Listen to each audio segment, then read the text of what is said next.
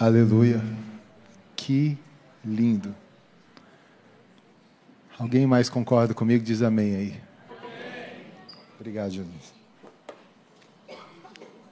Paz, com a cantata dessa eu tenho um, uma introdução mais do que memorável para finalizar uma série de mensagens como a série sobre a grande comissão.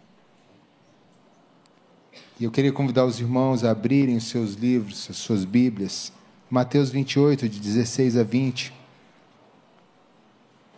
E hoje nós encerramos então com a quinta mensagem da série A Grande Comissão, entendendo o propósito de sermos discípulos de Cristo, com o tema mais do que uma promessa. Mateus 28, 16 a 20 diz assim: Os onze discípulos foram para a Galileia, para o monte que Jesus lhes indicara. Quando viram, o adoraram, mas alguns duvidaram. Então Jesus aproximou-se deles e disse: Foi-me dada toda a autoridade nos céus e na terra. Portanto, vão e façam discípulos de todas as nações, batizando-os em nome do Pai, do Filho e do Espírito Santo, ensinando-os a obedecer a tudo que eu lhes ordenei. E eu estarei sempre com vocês até o fim dos tempos. Como disse, o tema de hoje é mais do que uma promessa. E eu quero me atentar a última parte do versículo 20, e eu estarei sempre com vocês até o fim dos tempos. Três verdades aparecem nesse texto e eu quero compartilhar com os irmãos. E a primeira verdade que eu quero compartilhar com os irmãos, nós cantamos muito hoje à noite, ouvimos muito hoje à noite, que Ele cumpriu toda a aliança. Em Cristo, toda a aliança que Deus fez da mulher em Gênesis 3,15, até os profetas, até Zacarias e Malaquias, Deus cumpriu todas, toda a aliança. Ele cumpriu a aliança se tornando homem, perfeito homem, para representar a mim e você. Cristo, perfeito homem, perfeito Deus. E ele se fez então carne, João capítulo 1, versículo 14 Diz que o Verbo que estava com Deus e era Deus, também o Verbo se fez carne e habitou entre nós, e nós vimos a sua glória, glória como do unigênito do Pai. Ele se encarnou e o propósito dele era ser o campeão de Deus.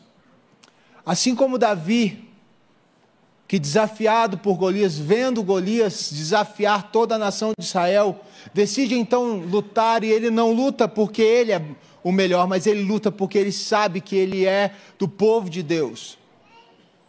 Jesus é o campeão de Deus, em que Deus escolheu para destruir por meio da morte e morte de cruz, vencer então o nosso pecado, vencer Satanás, pagar o nosso preço. O preço que você vale é o preço do sangue do Filho de Deus. O preço que eu e você valemos é o preço pago para que a ira de Deus fosse saciada em si mesmo por meio do seu Filho Jesus Cristo. E Deus escolhe então na eternidade, o apóstolo Paulo disse que antes da fundação do mundo, Ele já nos escolheu. E Ele nos escolheu porque antes da fundação do mundo Ele já tinha é, decidido a nossa história, a nossa vida em Cristo Jesus, o nosso Senhor. Não foi o pecado, o pecado não pegou Deus de surpresa. O pecado do homem e da mulher não pegou Deus de surpresa.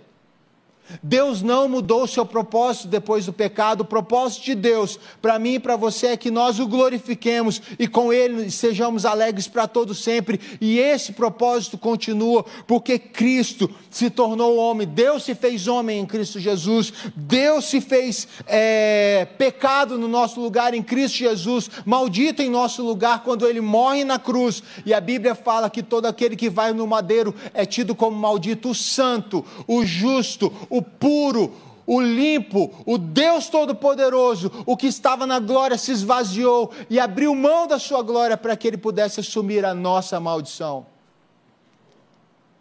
O campeão de Deus, o que cumpre toda a aliança, ele se encarna, ele morre na cruz, mas ele vence a morte. A morte não conseguiu segurar Jesus Pode ser clichê o que eu vou te falar, mas você pode ir em todos os pontos dos, das grandes religiões, e os líderes dessas grandes religiões estarão lá, os seus, seus ossos. Em Meca você vai é, conhecer o túmulo de é, Maomé, você pode ir na França, você vai ver o túmulo de Allan Kardec, você vai a, a ao Oriente, à Índia, você vai ter o lugar onde Siddhartha Gautama, o Buda, esteve, mas se você for em Jerusalém, você não vai encontrar os ossos de Jesus, porque a tumba está vazia, ele venceu a morte, ao terceiro dia, ele vence a morte, ele vence Satanás, ele limpa as nossas vidas de todo pecado e ele nos insere na presença de Deus para todos sempre, onde o apóstolo Paulo diz que não há profundidade, não há altura, não há largura, não há presente, passado, futuro futuro, não existe nem potestade, nem anjos, nada. Se existir alguma coisa, nem isso pode nos separar mais do amor de Deus, porque ele foi aliançado, ele foi carimbado e chancelado em Cristo Jesus. Amém? Amém. Nós cantamos isso muitas e muitas vezes nesta noite. O cristianismo não é uma, não é uma religião de homens buscando a Deus porque ele tem uma palavra, porque ele tem um livro sagrado, e nesse livro sagrado diz que Deus decidiu nos buscar, que Deus decidiu nos amar quando nós éramos pecadores, que Deus decidiu nos abraçar na cruz de Cristo, para que todo que nele crê não pereça, mas tenha vida eterna. E ele vence a morte ao terceiro dia. O nosso Salvador não está morto o nosso Cristo não está pregado na cruz, a cruz está vazia, assim como o túmulo está, o túmulo está vazio. Ele não só ressuscitou, mas ele subiu aos céus e ele está sentado à direita de Deus Pai, de lá ele reina de forma poderosa, soberana sobre nossas vidas. Filipenses diz que a ele foi dado nome sobre todo nome. E lá do alto, ele derrama sobre nós o seu espírito. O texto que nós vemos aqui nesta noite, Jesus Cristo diz: Eu estarei com vocês. No grego ele usa a expressão egoimi, eu sou com vocês. E ele, ao usar a expressão, ele vai lá para Moisés. Quando Deus se apresenta a Moisés e diz o seguinte: Moisés, eu vou enviar você. E quando eu enviar você, você vai ser o libertador de Israel. E Moisés pergunta: Quem é o Senhor? Qual é o seu nome? Que Deus você é? Qual Deus do panteão egípcio que você é? Me diz. Você é o Deus Sol, Deus Lua? Você é quem? Ele diz: Diga que o eu sou, o que sou, te enviou. E Jesus Cristo, na grande comissão, envia os apóstolos, envia os seus discípulos da mesma perspectiva de Moisés: vocês são meu instrumento de libertação, porque o eu sou envia vocês. Eu sou com vocês dia a dia. Quando o texto fala, eu estarei sempre com vocês ou estarei todos os dias com vocês, na ideia, na, na, na linha grega, é eu estarei com vocês dia após dia.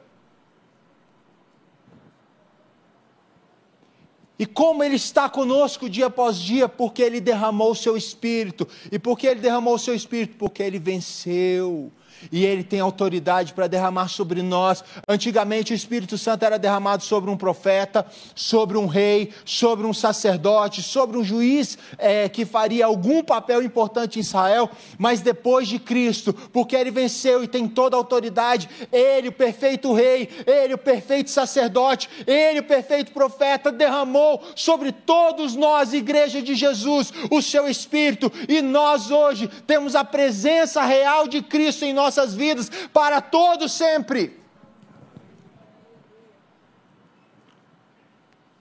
E esse texto nos traz um consolo, porque dia a dia, não é que Jesus Cristo vai estar na nossa história somente, Ele estará conosco diariamente, em cada problema que você passa, em cada conquista que você tem, em cada dúvida que você vai ter, em cada dilema da sua história, dia após dia, saiba que Jesus está conosco. Porque Ele é o campeão de Deus, que cumpriu toda a aliança do Senhor. Hebreus diz que primeiro Deus falou por meio dos patriarcas e por meio dos profetas, mas por fim plenamente, ele fala por meio de Jesus Cristo, seu Filho. A segunda verdade que esse texto me, me traz está ligado à palavra até a consumação dos séculos. E essa expressão, não palavra, mas expressão, me faz entender que mais do que uma promessa que Jesus Cristo faz agora, é uma realidade, é um fato, Ele está conosco. Por que Ele está conosco? Porque Ele é o Senhor da história. Primeiro, Ele cumpre toda a aliança e ganha o direito de ser Senhor das nossas vidas. Nos representando agora, não mais o primeiro Adão, mas redimindo aqueles que estavam sobre a, é, a representação do primeiro Adão, sendo para nós o segundo Adão de Deus. Mas a segunda verdade desse texto é que Ele é o Senhor da história. Até a consumação do século significa que vai ter fim. Por quê? Porque Ele tem um plano maravilhoso. Deus escreveu a história, Deus é o Senhor da história, a história é o palco da glória de Deus, o Senhor é o Senhor da nossa história. Não existe um minuto nas nossas vidas, não existe um segundo na nossa história. E nenhuma ação que façamos que não pertença à história de Deus.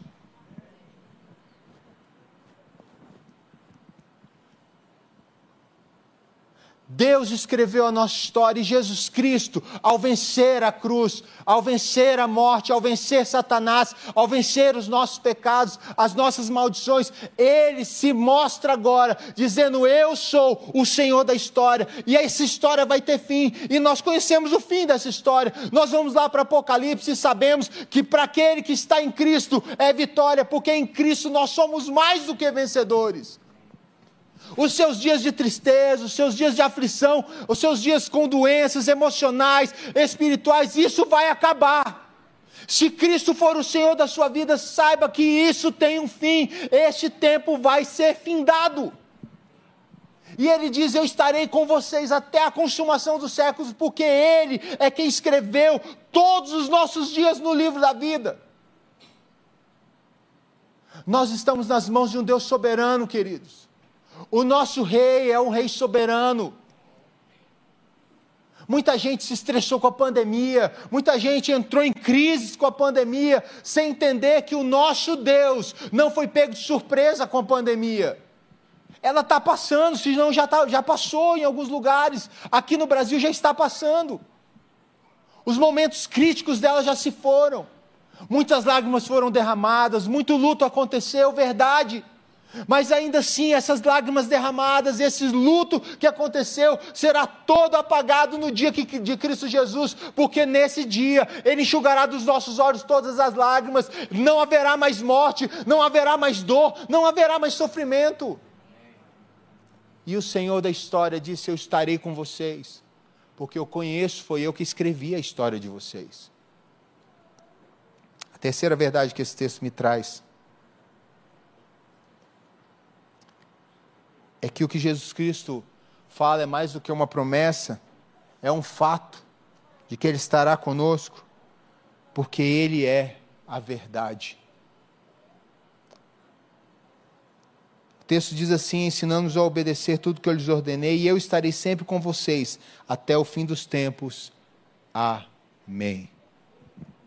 Em algumas versões aí você tem o amém. Em alguns manuscritos importantes você vai também ter a palavra amém. E quando Jesus Cristo finaliza com amém,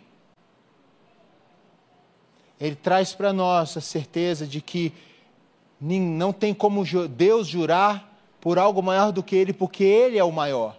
E Jesus Cristo agora dizendo: Eu sou, que envia você, que estará com você, que vai caminhar com você, que conhece a sua história, o Eu sou está dizendo por ele mesmo: Amém. E Apocalipse diz que ele é o Amém. Ele é a testemunha fiel.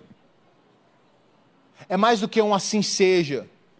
Ele é a verdade, isso é verdade certa, plena, e ninguém pode mudar isso. Não há possibilidade de mudar isso na nossa história. Porque ele disse que estará conosco, e ele está conosco, e ele disse amém. Porque ele é a verdade, a verdade não é um conceito filosófico. A verdade não é um, uma ideia. A verdade não é um construto ético. A verdade é uma pessoa, e essa pessoa é Jesus Cristo de Nazaré.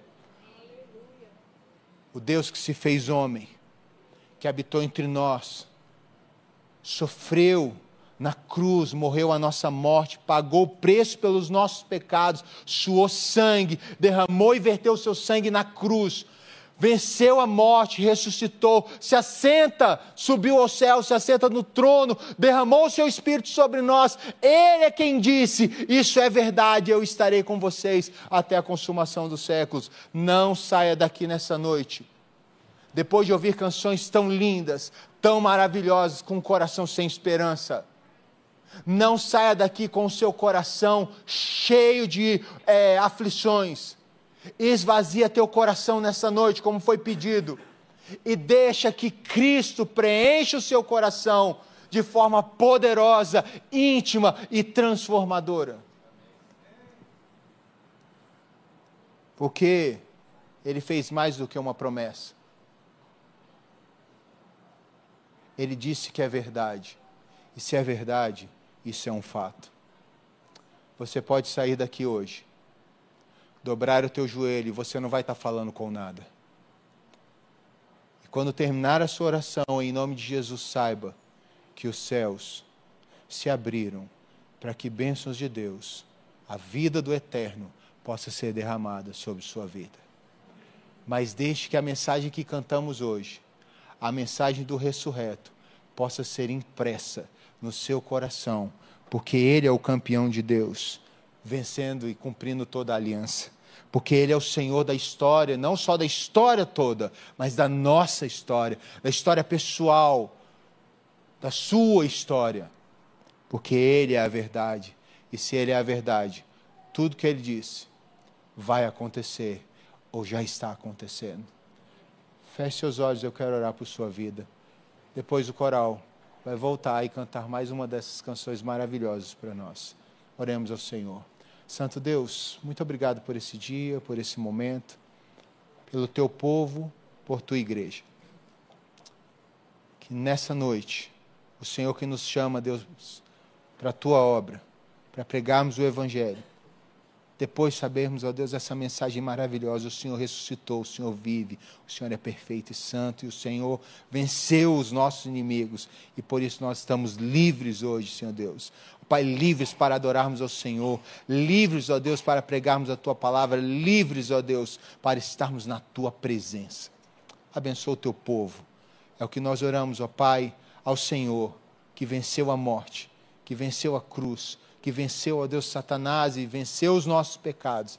Ó Pai, por meio do Senhor, nós estamos vivos. E porque o Senhor vive, nós cremos, ó Deus, que tudo que o Senhor fala é verdade por isso vivemos, ó Deus, na, na pessoa de Cristo, para o Senhor, pelo Senhor, com o Senhor e ao Senhor, ó Deus. Seja toda a glória.